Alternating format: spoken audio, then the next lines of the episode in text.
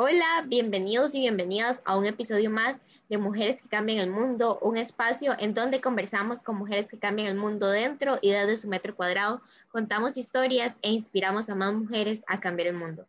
Yo soy Kiara Cascante y hoy estoy con Pamela Lizarraz, quien es mexicana. Ella tiene su propia cuenta en donde nos muestra eh, mediante el diseño temas de activismo, temas medioambientales y a su vez eh, estudió diseño y eh, tiene una página en donde también vende sus servicios. Bienvenida, Pam. Hola, qué gusto estar aquí, Kiara. Gracias por invitarme. Muchas gracias por haber aceptado la invitación. Y bueno, voy con la primera pregunta. Para ti, ¿qué es o cómo es una mujer que cambia el mundo? Pues para mí, una mujer que cambia el mundo es alguien que no, pues alguien que está involucrado en su comunidad y está activa en sus círculos diarios. No, no te tienes que ir al otro lado del mundo a salvar, no sé, elefantes o así, cuando en tu propia comunidad hay problemas que resolver. Entonces, sí, creo que el cambio verdaderamente empieza desde, desde tu, mismo círculo y de ahí lo vas expandiendo. Me gusta esto que dices del cambio empieza local y yo también creo que empieza desde nuestra casa y ya luego a la comunidad y así sucesivamente.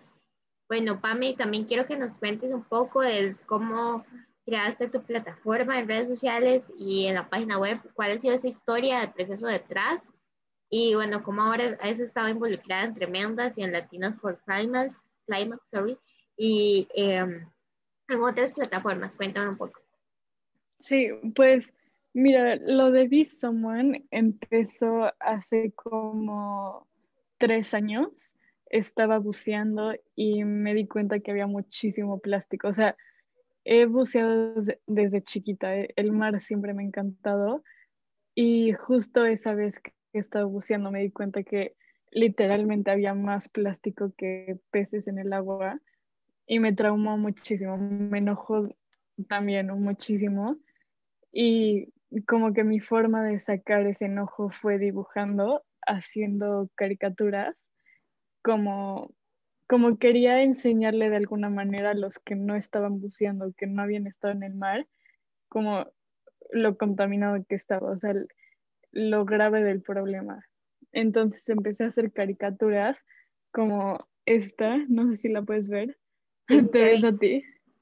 Sí. sí. Sí, como esa para pues crear conciencia. Y era un tipo de, sí, fue mi manera de sacar mi enojo y pedirle a los demás que seamos más conscientes y pues que cuidemos el mar. Y de ahí me empecé a, perdón, ¿sí? No, no, seguí, seguí. Este, y de ahí me empecé a meter mucho, pues entre más leía, más entendía que no era un problema individual, o sea, que nosotros por usar un popote o usar una, una bolsa de plástico, como nosotros dejándolas de usar, que sí, obviamente hay que tratar de reducir el plástico lo más posible, pero no vamos a cambiar nada sin que las mismas corporaciones que, lo están, que están creando esta basura, sin que ellos cambien, nada va a cambiar. Entonces me empecé a dar cuenta que el cambio era más sistemático que individual y pues ahí ya me metí al activismo totalmente. Y, y empecé a hablar de otros temas aparte del océano. Pero sí, o sea, como al a la justicia ambiental y social entré por, por la contaminación plástica en el mar. Este, Pame, lo que te iba a preguntar antes era de cómo has buceado desde niña, eh, digamos, no sé cada cuánto buceabas, pero ¿has podido evidenciar frente a tus ojos ese cambio entre los peces y el plástico? Sí, buceé como más o menos una vez al año, tal vez a veces me saltaba un año o así, pero desde los 10 años empecé. Y sí, sí, o sea, sin pensarlo, como ya viendo hacia atrás, sí empecé a ver más plástico en los últimos seis años. Y al principio le ponía, o sea, ponía de pretexto que estamos muy cerca de alguna ciudad o así, pero después me di cuenta que como no, o sea, ya no es eso, como ya, o sea, sí es un problema muy grande. Y cuando empecé a leer sobre el tema me di cuenta de, de lo gigantesco que era la contaminación. Sí, gracias por compartir esto porque es algo que tal vez no vemos. Por ejemplo, yo en mi contexto veo eh, desastres naturales y tú el tuyo es este tema directo de los océanos. Yo admito que no es de los océanos porque no, no, me, no me he acercado muchísimo, pero ya que yo en una zona montañosa, pero igual tengo el océano cerca, gracias a Dios. Pero esto que vos dices, lo vi frente a mis ojos, es algo que hay que visibilizar porque no todas las personas le ponen atención a ese tipo de cosas que les tenemos que poner atención. Eh, te iba a preguntar que nos contaras un poco de tu experiencia estudiando en Estados Unidos y cómo se veía la cultura en relación a activismo o en relación a los latinos o algún otro aspecto que quisieras destacar de eso? Pues a la universidad que fui fue, es muy famosa por, por ser, como por, por apoyar a los inmigrantes y, y como las minorías. Entonces, o sea, llegué ahí como empezando a despertarme con todo lo del océano y creo que el haber estado ahí me abrió completamente los ojos.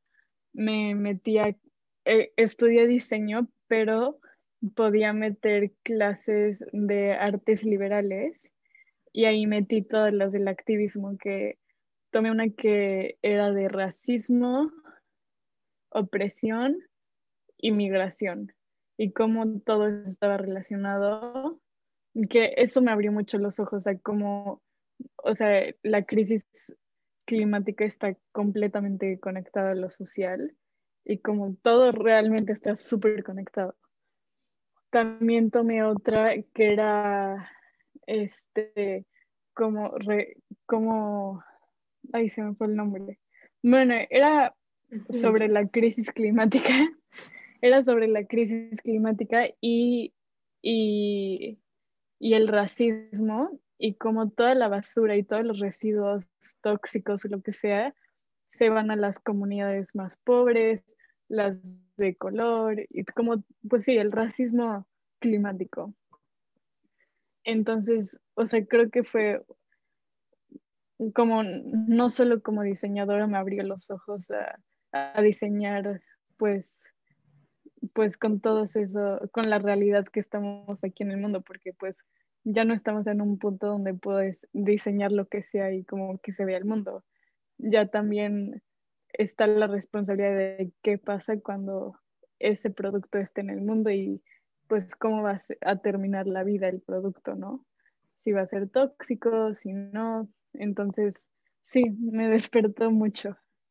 Me gusta que, que destacas esto de el diseño sostenible y que ahora el diseño, además de ser funcional e innovador, tiene que tener esta, como que se pueda reutilizar mil veces sobre, por ejemplo, tenemos los desechables de los cafés de Starbucks, por ejemplo, o cualquier otro tipo de, de envase, que no tiene mucha funcionalidad, que son de menos de, no sé, media hora que tome la persona tomándose eso, y eh, hay partes que no se pueden reciclar, entonces es cómo podemos aplicar el diseño en estas áreas. Eh, bueno, ¿cómo te inspiras, Pame, para hacer las cosas que haces? Ah, pues me inspiro, creo que regreso un poco a, a cómo empezó todo con, el, con la contaminación plástica en el mar y mi enojo. Creo que es mi forma de sacar mi enojo diario sobre todo lo que está pasando, es mi forma de, de sí, como sacar mi, mi furia.